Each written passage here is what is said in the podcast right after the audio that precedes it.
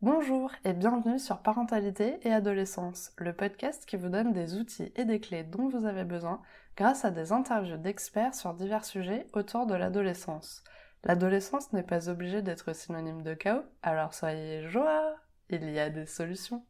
Le burn-out parental, comment l'éviter et comment s'en sortir? Une interview de Sandra Morel-Bordenave, sophrologue, coach certifiée et consultante en formation, spécialisée dans la prévention du burn-out professionnel et du burn-out parental. J'espère que cet épisode vous plaira et vous aidera. Je vous souhaite une très bonne écoute. Bonjour Sandra. Bonjour Sarah. Alors pour commencer, pourriez-vous vous présenter s'il vous plaît? Oui. Alors, euh, eh bien, je suis Sandra Morel-Bordenave, j'ai 44 ans, je suis mariée et j'ai trois enfants de 10, 14 et 16 ans. Euh, donc euh, en pleine adolescence, et euh, une petite dernière qui s'en approche tout doucement. Parallèlement à cela, je suis, j'ai trois casquettes en fait à titre professionnel. Je suis formatrice, donc j'interviens en entreprise auprès de différents collaborateurs ou top management par rapport à la problématique de la gestion du stress, de l'épuisement professionnel et également tout ce qui va être en lien avec les émotions, la gestion des émotions. Je suis également sophrologue, j'ai un cabinet, euh, j'exerce au Mans et je suis également coach, euh, coach certifié. Et donc là, j'interviens soit à mon cabinet du Mans, soit également je fais du coaching en ligne. Donc, j'accompagne des personnes un peu partout en France, notamment à Bordeaux. J'ai des, euh, des, personnes que j'accompagne depuis Bordeaux. Super, ben, merci beaucoup pour cette présentation. Alors aujourd'hui, on va parler de stress et plus spécifiquement du burn-out parental. Pouvez-vous nous expliquer ce que c'est, s'il vous plaît? Oui.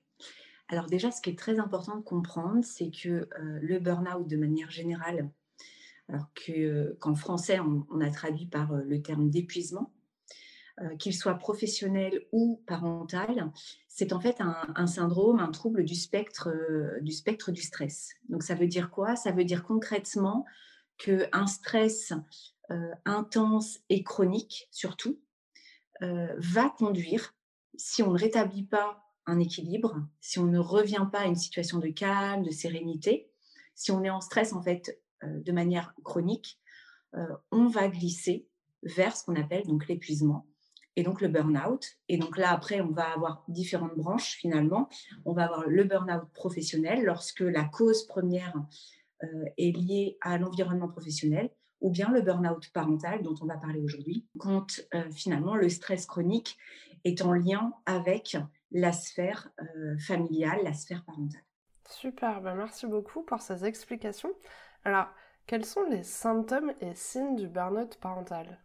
Alors, on, va euh, en fait répertorier euh, quatre, euh, quatre symptômes majeurs et que je vais peut-être associer avec des, signes qu'on peut retrouver dans, le quotidien en fait des personnes. parce que finalement, ces quatre symptômes qui nous permettent, nous, en tant que professionnels, de, poser le diagnostic, là, la personne, elle est en situation de burn-out parental. Quand on est soi-même parent, on s'en rend pas forcément compte. Par contre, il y a des troubles qu'on appelle des conséquences en fait, euh, que là on peut plus facilement nous identifier en tant que parents, en tant que, en tant que, personne. Les quatre grands symptômes, euh, le premier c'est l'épuisement, l'épuisement physique et émotionnel. Donc là, on va l'associer avec euh, des troubles du sommeil. Hein, on va se retrouver avec des personnes qui ont de plus en plus de mal à dormir ou qui vont beaucoup dormir euh, on va parler d'hypersomnie, euh, beaucoup dormir, mais en fait, ils se réveillent le matin, ils sont quand même épuisés. D'accord? Euh, donc, donc, on va avoir ces, troubles du sommeil, on va avoir des problèmes de santé qui vont être consécutifs justement à cet épuisement. Donc, quelque chose de très simple, mais finalement, on avait quelqu'un qui, qui était toujours en pleine forme, toujours en pleine santé, un bon système immunitaire. Et puis, euh, d'un coup d'un seul, elle se rend compte que, bah, tiens, les rhumes des enfants, je les attrape tout le temps.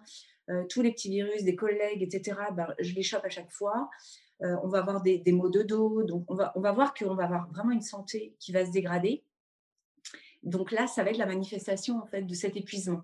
Hein. le, corps physique et mental s'épuise et tous les virus, tous les maux finalement vont, vont se, vont se, cumuler. Donc ça, c'est le premier, le premier symptôme. Le deuxième, on va parler de distanciation affective. Alors là, ça veut dire quoi? Ça veut dire qu'en fait, on va avoir des parents qui, alors même qu'ils étaient très heureux d'être parents, qu'ils ils ont vraiment chéri ce projet depuis longtemps, ils étaient très très heureux d'accueillir dans leur foyer des enfants, on va se rendre compte qu'on va avoir des parents qui, de plus en plus, ne, ont, de plus en plus de difficultés à, à manifester leur affection, leur tendresse, leur amour auprès de leur enfant. Et, donc là, ça va se retrouver au travers d'irritabilité, euh, de, colère, hein, de, vraiment de troubles de, l'humeur. Euh, et, on va avoir des personnes vraiment qui euh, ont, plus trop envie, en fait, de. Enfin, au-delà de l'envie, ont vraiment des difficultés à manifester leur affection auprès, auprès de leur enfant. Donc ça, c'est le deuxième grand symptôme. Le troisième symptôme qu'on va retrouver, c'est la, perte de plaisir qu'on associe en fait à une saturation. Donc là, ce sont des parents qui vont nous dire j'en peux plus d'être parent. J'ai voulu être parent, je, l'ai vraiment souhaité, j'ai chéri ce projet, mais en fait, j'en peux plus. Mmh. Et la grosse difficulté, contrairement à, par exemple, à un burn-out professionnel, c'est que quelqu'un qui nous, vient nous voir et qui nous dit j'en peux plus de mon travail, j'en peux plus de cette charge de travail, j'en peux plus de cette atmosphère, j'en peux plus de cette ambiance, je n'y arrive plus, on va pouvoir poser un arrêt de travail. On sort la personne de son contexte professionnel et elle va pouvoir se ressourcer. Une personne qui est en burn-out parental, qui nous dit j'en peux plus d'être parent, ben c'est pas possible. Parce qu'à partir du moment, le premier jour, en fait, ou, d'ailleurs où je suis enceinte, hein, si je suis une maman, ben, c'est pour la vie tout entière. Je serai à jamais maman. Et donc, c'est là la grande difficulté, c'est que on va avoir des, parents qui euh, n'y arrivent plus, qui ne supportent plus. Vous savez, c'est les euh, maman, maman, maman, papa, papa, papa. Mmh. Là, on va avoir des, des réactions complètement épidermiques qui peuvent conduire, et, c'est là où ça devient très, très inquiétant et, euh, problématique, c'est que ça peut conduire le parent, donc au-delà de l'irritabilité et de la colère, ça peut conduire à des violences, en fait, des violences verbales et ou physiques. Donc ça, c'est notre troisième euh, symptôme. Et pour finir, euh, le quatrième, c'est ce qu'on appelle le contraste. Ce qu'on appelle le contraste, c'est en fait on, a des parents qui sont parents, ça fait partie du projet de vie, donc j'ai mon boulot, j'ai mon conjoint, je vais avoir des enfants parce qu'en fait, c'est dans, dans la projection de la famille euh, et de la projection de ma vie, en fait, bah, il faut que j'ai toutes ces cases-là de remplies. D'accord? Donc, euh, oui, j'ai des enfants. Pour autant, j'ai pas envie de m'investir, voilà, je vais pas être gaga de mes enfants, j'ai pas envie d'y passer énormément de temps. Et donc, je ne vais finalement jamais véritablement beaucoup m'investir dans ma, dans ma parentalité. Donc, une personne qui ne s'investit pas, s'investit pas pleinement dans sa parentalité, qui ne s'est jamais investi dans sa parentalité, bah, on ne va pas diagnostiquer un burn-out parental si elle vient nous voir et nous dit bah, non, je ne prends pas de plaisir, je n'ai pas très envie de, de passer du temps, parce qu'en fait, elle ne l'a jamais fait. Ça ne faisait pas partie en fait de sa projection en tant que parent. C'est simplement, j'ai donné la vie, je vais construire une famille et je vais éduquer mes enfants, je vais leur permettre de faire des études, voilà, d'avoir une stabilité financière, matérielle, etc. Mais pas plus que ça. La notion de contraste, c'est que vraiment, on a un parent qui, au début, était très investi, euh, a lu plein de bouquins, a écouté plein de podcasts, a vraiment essayé de, de s'investir pour être un bon parent. Puis d'un coup d'un seul, il y a une sorte de cassure en corrélation avec les trois autres symptômes que je viens euh, de nommer, hein, donc euh, ce fameux épuisement, cette fameuse euh, distanciation affective, et puis cette perte de plaisir. Et donc là, on voit qu'il y a une cassure, il y a un contraste. Et là, si on a l'accumulation en fait de ces quatre critères, on va pouvoir poser ce diagnostic. Et donc au quotidien, pour, pour un parent qui se poserait la question, est-ce que je suis moi concernée ou pas? Donc déjà, il y a ces quatre critères. Est-ce que, est là, je, m'y retrouve? Et puis plus concrètement, peut-être dans, son quotidien, euh, les conséquences, nous, qu'on va identifier, qu'on va essayer d'aller repérer en tant que professionnel. Donc ce que j'évoquais, les troubles du sommeil, des problèmes de santé Est-ce que la santé s'est dégradée? Et donc, en lien avec ce fameux épuisement physique et émotionnel. On va avoir des personnes qui vont développer des dépendances, donc des dépendances à l'alcool, au jeu, ou alors au travail, pour fuir la sphère parentale, fuir c'est maman, maman, papa, papa, euh, j'en peux plus d'être parent, bah, du coup, je vais me réfugier dans mon travail. Et la grosse difficulté, c'est qu'on risque de se retrouver, si on se surinvestit dans le travail, avec une personne qui va se retrouver en burn-out parental, plus un burn-out professionnel. Mmh. Donc là, on est sur, euh, sur quelque chose de, très, très problématique parce qu'on va avoir vraiment quelqu'un qui va être vraiment très épuisé. Donc, des symptômes d'irritabilité, de colère également, euh, les fameuses négligences, violences physiques ou verbales, ça aussi, c'est quelque chose qu'on va, va retrouver. On va avoir des difficultés conjugales, hein, le, parent qui peut se sentir très seul, qui, euh, le coparent ne, ne se rend pas compte de ce qu'il se passe ou ne trouve pas les solutions pour aider le parent en difficulté.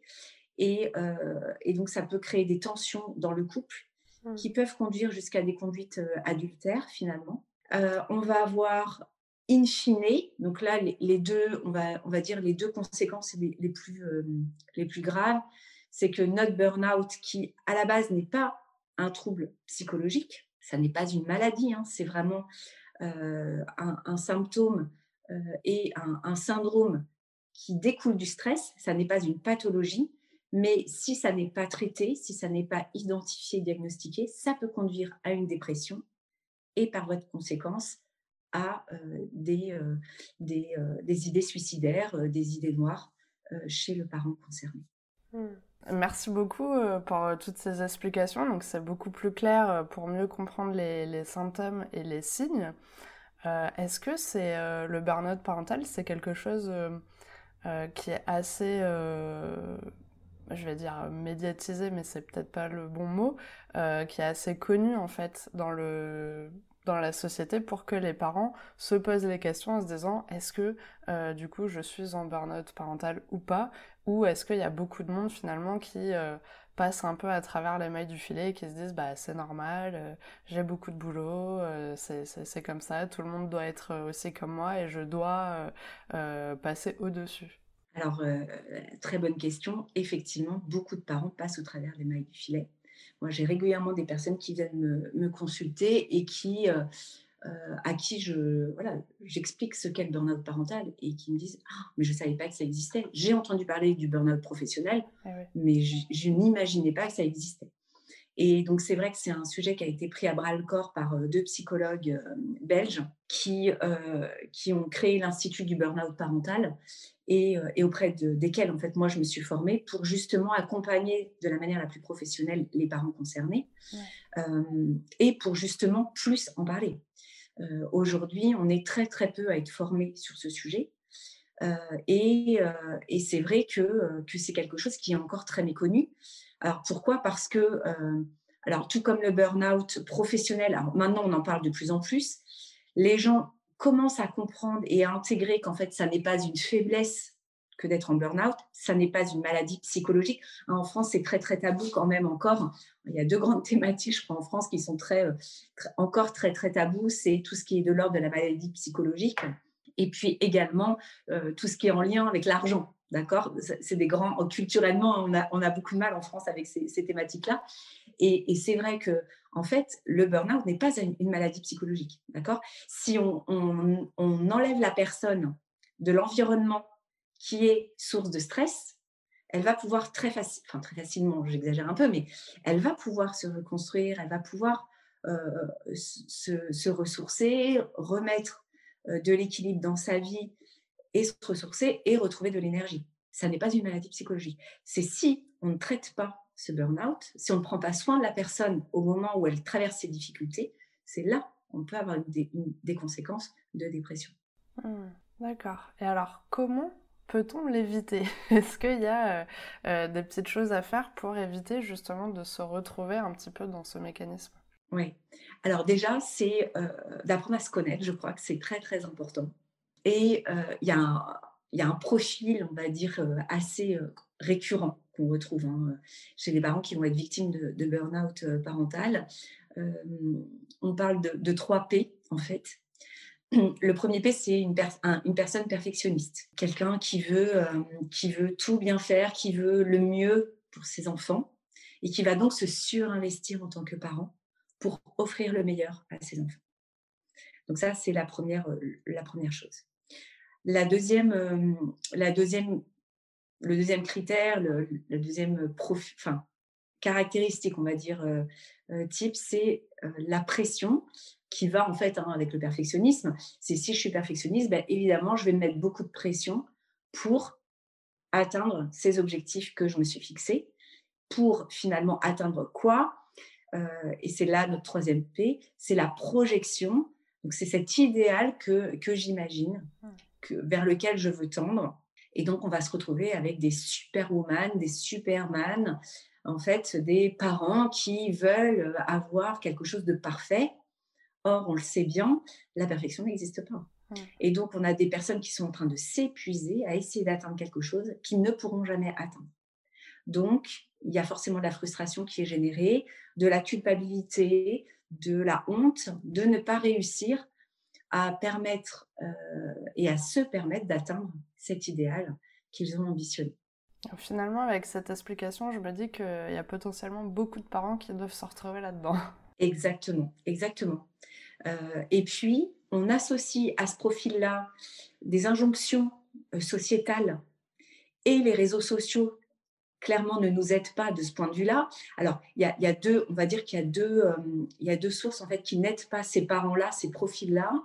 Donc, tous ces, tous ces ouvrages, toutes ces euh, toutes ces communications en fait, qui ont été faites autour de la parentalité, hein, euh, la parentalité positive, bienveillante.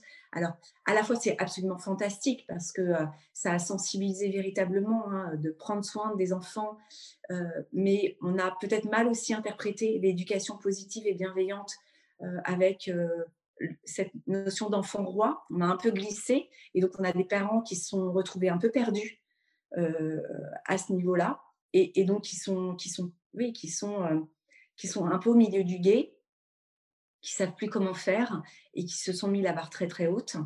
Et puis on a un deuxième, un deuxième phénomène, c'est les réseaux sociaux où euh, eh ben, on voit euh, la copine euh, qui est tout le temps super bien, toute pimpante, tout le temps bien maquillée, qui a un super job et qui en même temps a les enfants qui sont toujours propres sur eux, qui, font, qui ont toujours des bons résultats scolaires, etc., qui nous postent sur les réseaux dans les vacances, ou bien le mercredi après-midi, on a fait des super belles activités manuelles ou des gâteaux le dimanche et ils mangent toujours super bien. Enfin voilà, je, grossis peut-être un peu le trait, mais, mais en même temps, euh, pour parcourir les réseaux sociaux, je vois régulièrement cela. Et donc, pour des parents qui sont perfectionnistes, qui se fixent un idéal comme ça et qui se disent Waouh, mais en fait, euh, il y en a qui y arrivent, donc pourquoi moi je n'y arrive pas? Ce que ces parents qui postent sur les réseaux sociaux ne mettent pas. C'est tous les matins où ils ont des cernes jusque-là, euh, toutes les crises de panique où ça ne va pas, parce qu'en fait, sur les réseaux sociaux, et je crois que ça, c'est super important de le rappeler, euh, on voit rarement euh, des parents ou des personnes de manière générale hein, poster les moments où ça ne va pas. Hein, on poste quand tout va bien, on poste les meilleurs moments, mais on ne poste pas les moments où ça ne va pas. Alors qu'en fait, ils sont comme nous, ils sont également humains et il y a des hauts, il y a des bas. La vie, c'est 50-50 en fait. Hein. Il y a 50% du temps où c'est super, 50% du temps où c'est moins super. Et, euh, l'humanité et notre, notre responsabilité, c'est de réussir euh, bah, à accueillir tout ça et à faire de notre mieux euh, dans toutes ces situations. Mmh. En tout cas, c'est très juste pour les réseaux sociaux et on le voit que ce soit par rapport aux, parents ou même aux ados, ça a quand même des conséquences assez euh, néfaste si on prend pas du recul avec ça justement en se disant bon bah cette personne a l'air bien, elle poste que des belles photos mais finalement c'est pas exactement le reflet de sa vie de tous les jours.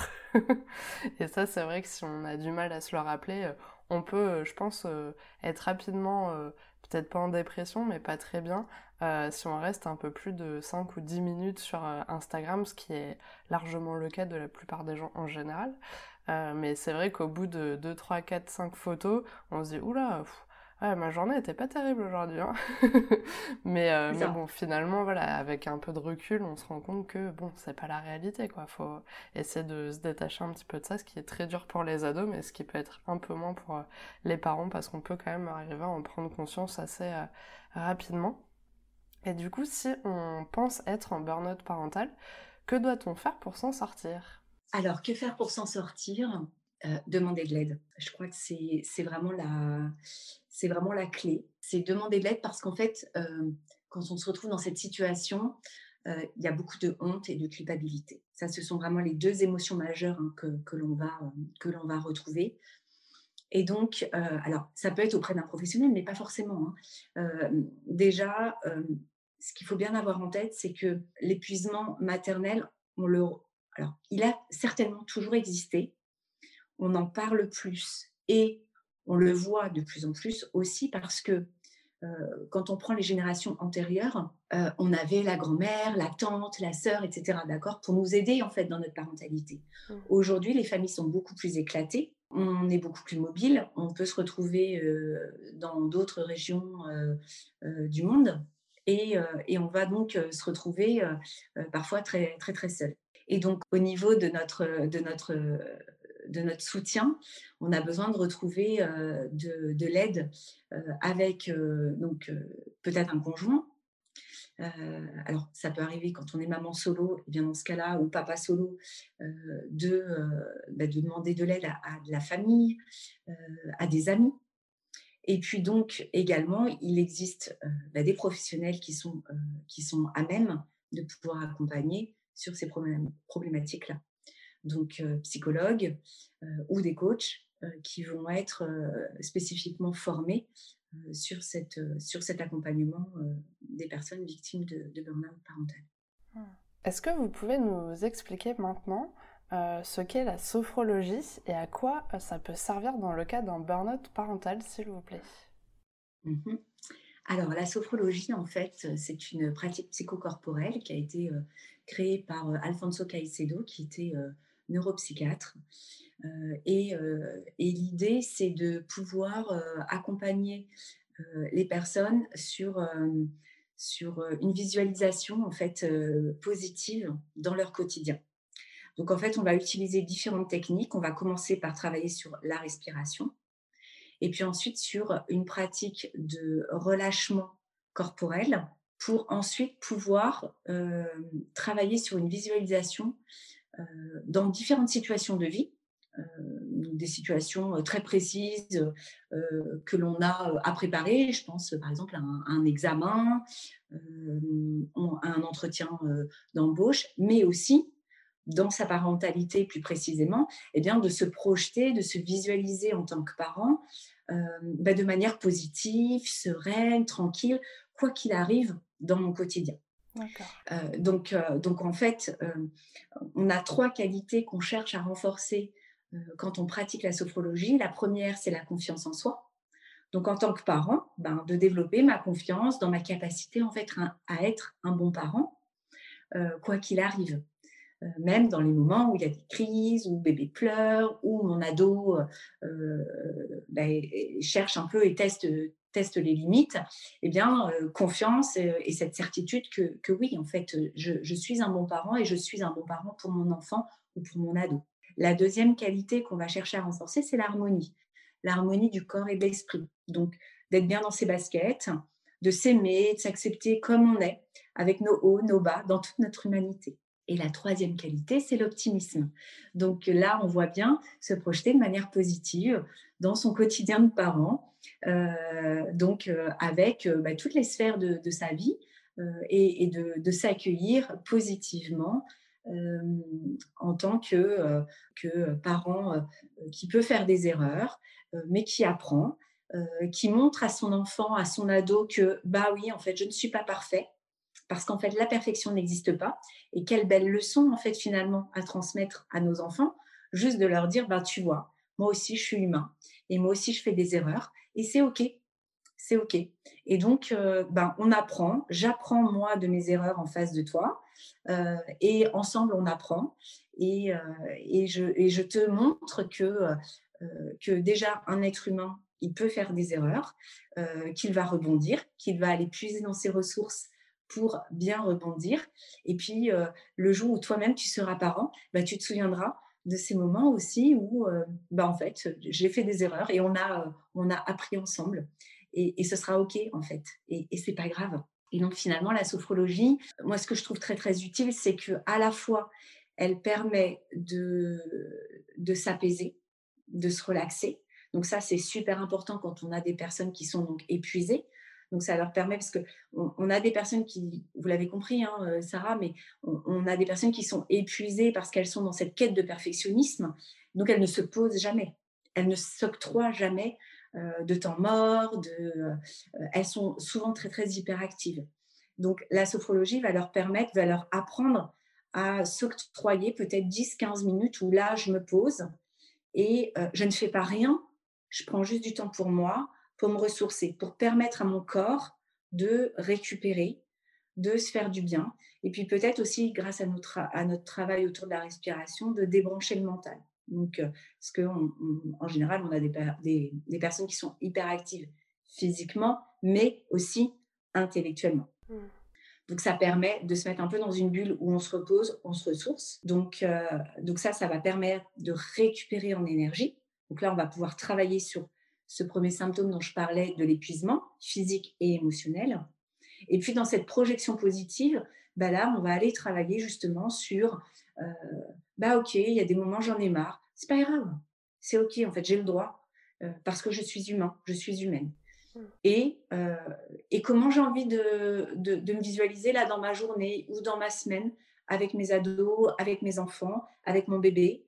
Euh, ah oui, tiens, j'ai envie de me projeter comme ça. Et donc, on va travailler vraiment sur cette visualisation positive, euh, non pas parfaite, mais telle que je peux me la créer avec les moyens, les ressources que j'ai, de manière à pouvoir bien vivre finalement cette parentalité que j'ai tellement voulu, finalement. Donc, on a vraiment une, corrélation euh, entre toute l'approche psychologique ou l'approche de coaching d'ailleurs, que, que, moi je vais proposer aussi, et, et, effectivement la sophrologie qui va nous permettre de se ressourcer physiquement et émotionnellement. Et ce qui est intéressant en plus, c'est que la sophrologie, après, on peut être aussi autonome. C'est-à-dire que vous apprenez aussi les clés de respiration, comment arriver à rapidement revenir un peu au calme.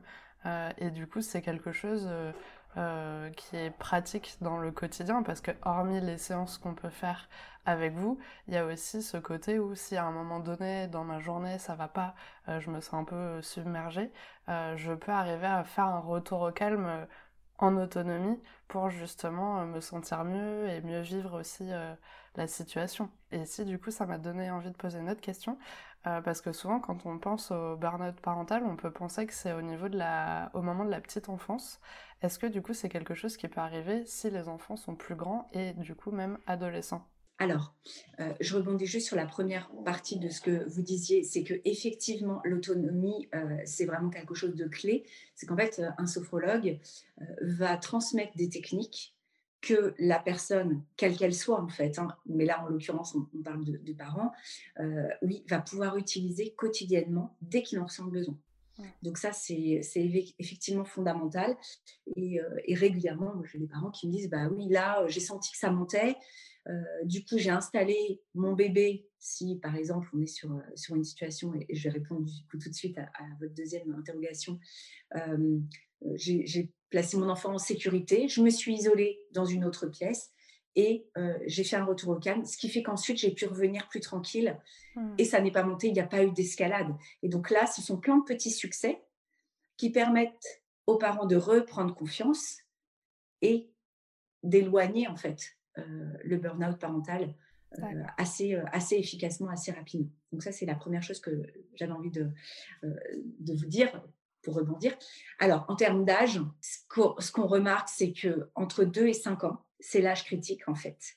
Hein, donc, le burn-out parental n'est pas la dépression postpartum, d'accord, qu'on va retrouver là dans les premiers mois après la naissance.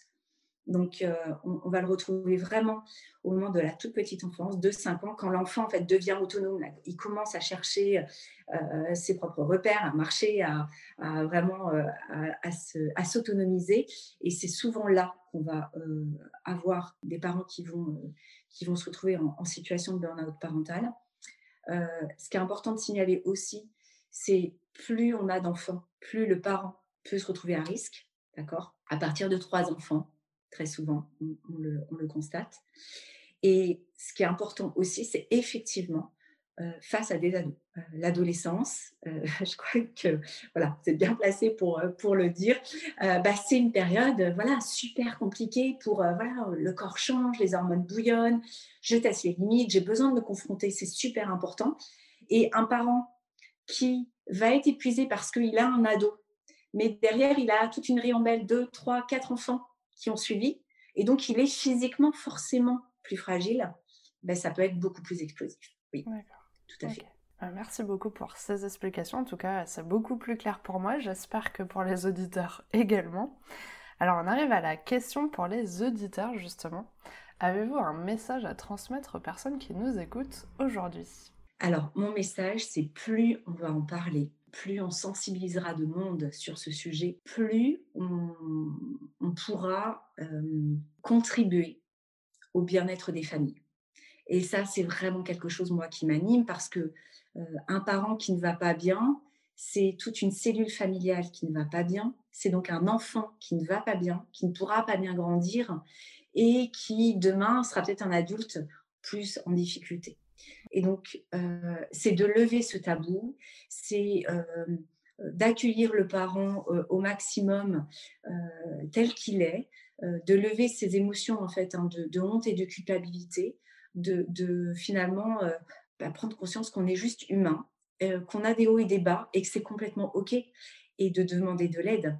Voilà, donc plus, je pense que plus on démocratisera ce sujet, plus on en parlera, euh, plus on va pouvoir aider des familles. Et finalement, j'en suis même convaincue parce que régulièrement, en fait, je, me retrouve moi avec des parents qui sont pas encore complètement épuisés. Et donc, si on arrive à prendre les choses à temps, ben, en fait, on va pas se retrouver dans cet épuisement, dans cette souffrance qui là peut conduire à des hospitalisations, vraiment à, des choses plus, graves. Donc, plus on va en parler, plus on sensibilisera les gens, euh, les familles, les parents, mais aussi les proches en fait, hein, des amis, parce que euh, régulièrement, moi j'ai des, personnes qui me disent ah mais je connais une maman à l'école là, quand vous me décrivez tout ça, ben, je la reconnais en fait. Ok super, enfin voilà, vous pouvez l'aider. Donc plus on en parlera en fait, qu'on soit parent ou pas, mais plus ce, sera un sujet duquel nous parlerons. Euh, plus on, prendra soin des, parents, des familles, euh, des ados et des enfants. Et ça, c'est vraiment un sujet qui me tient énormément à cœur. En tout cas, ça se sent et ça s'entend.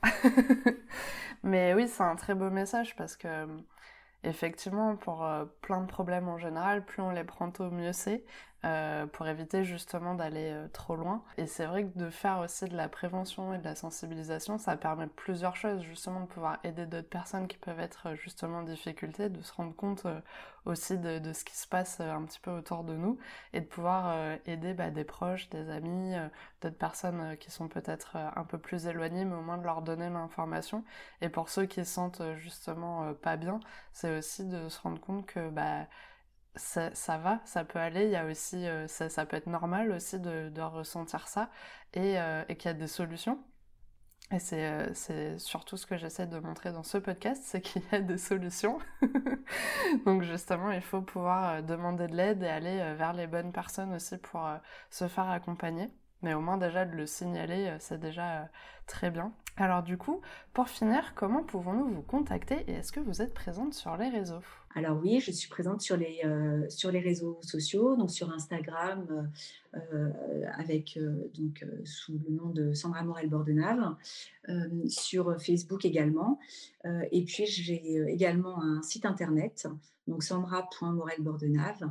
vous pouvez me retrouver pour, pour avoir plus d'informations ou entrer en contact, simplement échanger aussi, hein, voilà, pour, pour pouvoir accompagner toutes les personnes qui peuvent être concernées ou qui veulent avoir plus d'informations. En tout cas, merci beaucoup. Vous inquiétez pas, je mettrai tous les liens en description de l'épisode, comme ça vous la retrouverez très facilement. Merci beaucoup Sandra d'avoir accepté mon invitation sur le podcast. Je suis ravie d'avoir pu euh, échanger avec vous et donner cette information aux parents qui nous écoutent aujourd'hui. Merci à vous Sarah. Merci d'avoir écouté l'épisode jusqu'au bout, j'espère qu'il vous a plu. N'hésitez pas à le partager auprès d'un parent qui pourrait en avoir besoin, de noter l'épisode si la plateforme d'écoute vous le permet, car ça aide le podcast à être référencé et donc à être plus visible pour d'autres auditeurs. On se retrouve la semaine prochaine pour un nouvel épisode. À bientôt!